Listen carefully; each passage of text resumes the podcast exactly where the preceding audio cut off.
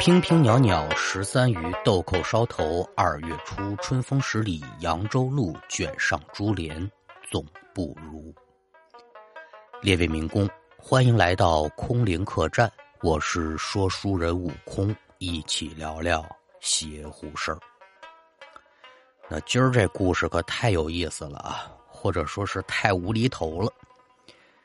这要是按照傅灵路的那种笔体的小说来写的话，这非得写成一个大笑话不可啊！不禁呢，就让我想起了两句话啊。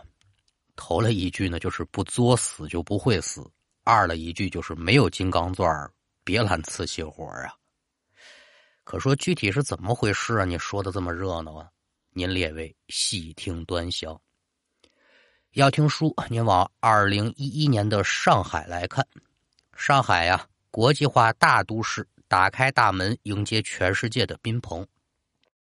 超一线繁华的大都市啊，十里洋场是盛名之下，无有虚实。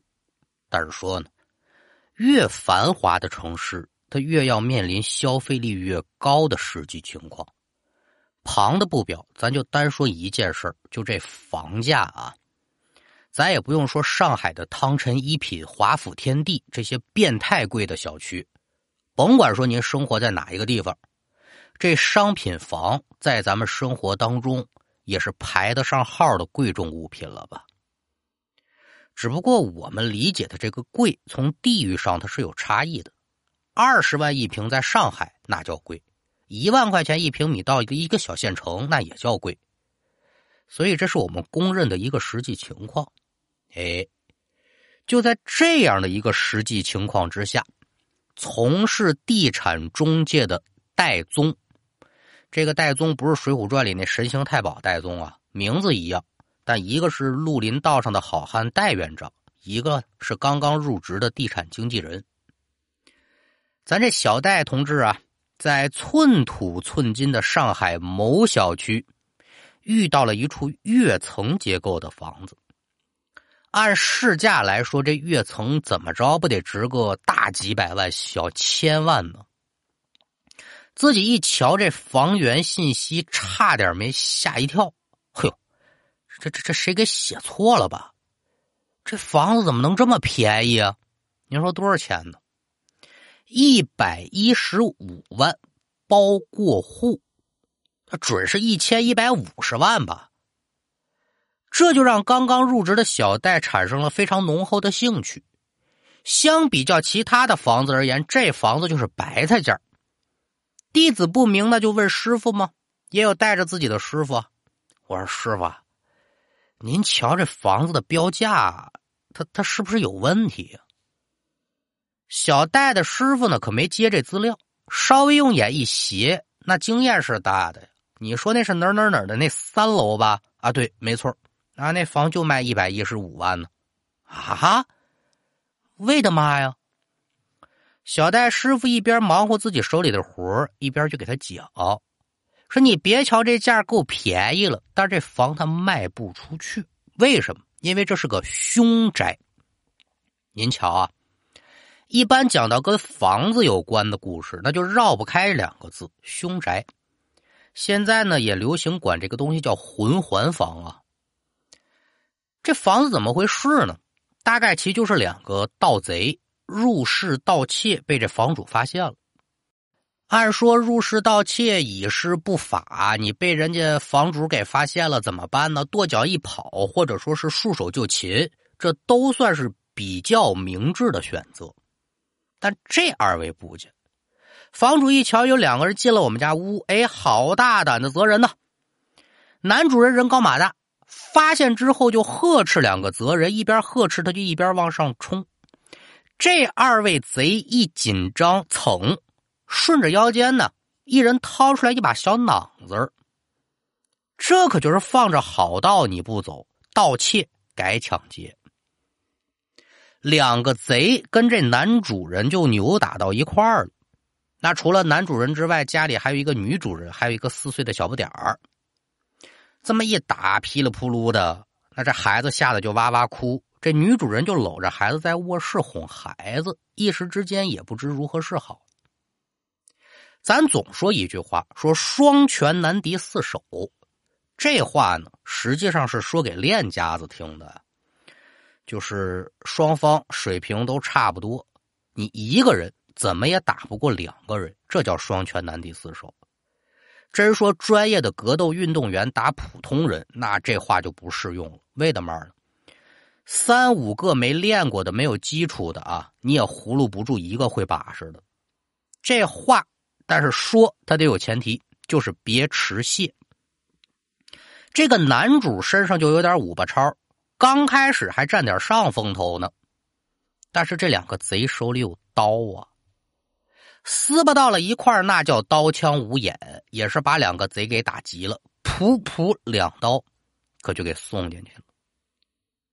其中一个贼呢，这两刀捅完了，他就有点不受控了。按咱老百姓的话说，他杀红眼了。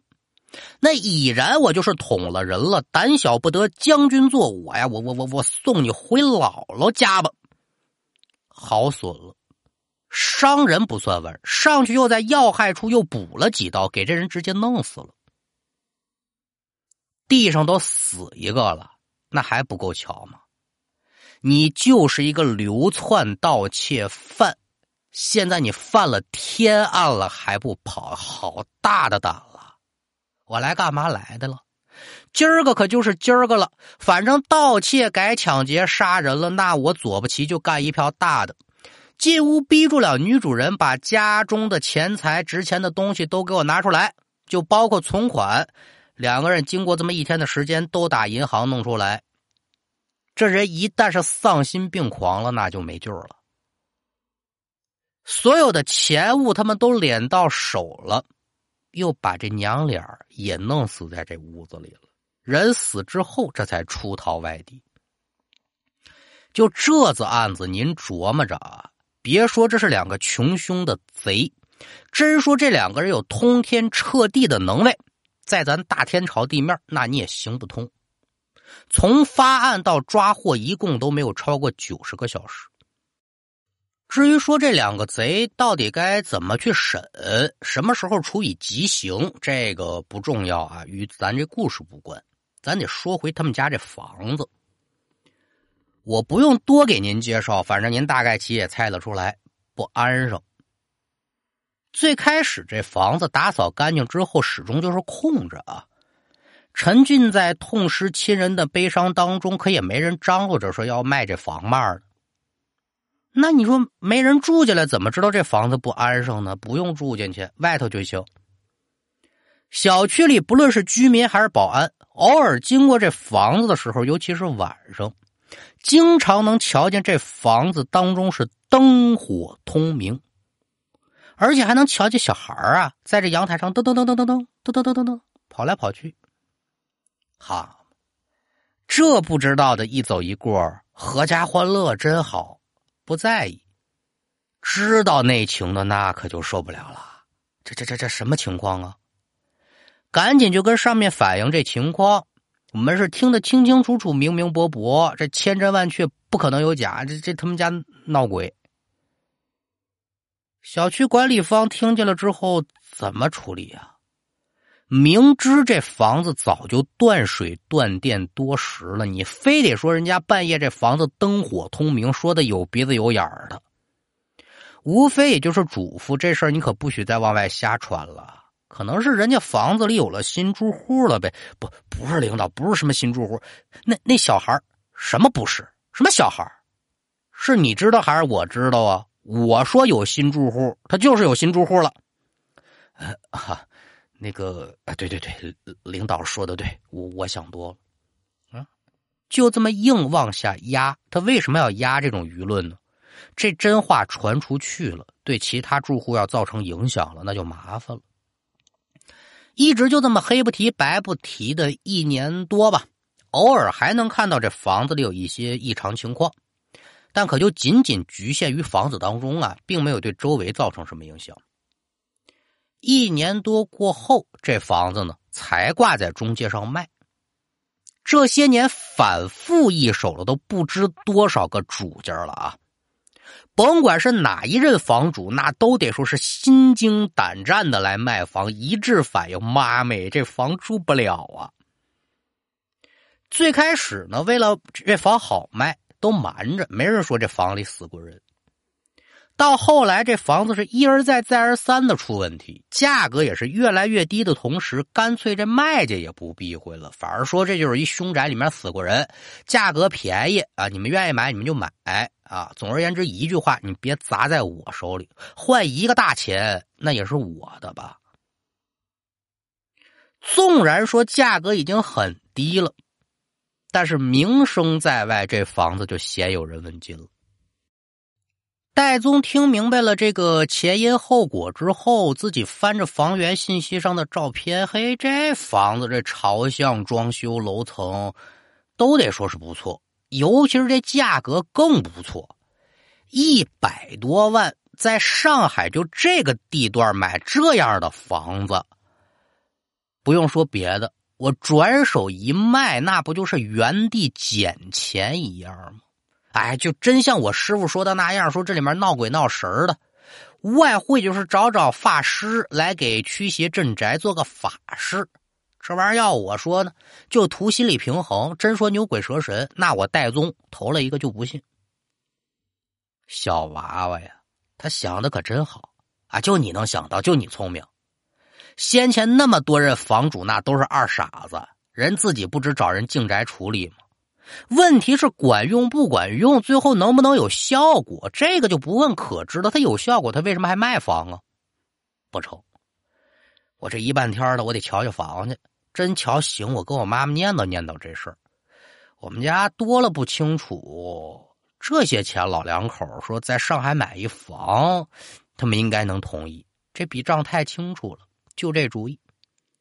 自己抽时间还真去瞧了瞧这房。根据戴宗事后回忆，这个房子，他知道不对了。他说：“这房子长时间没人住，但这房子极其的干净，这本身就是反常。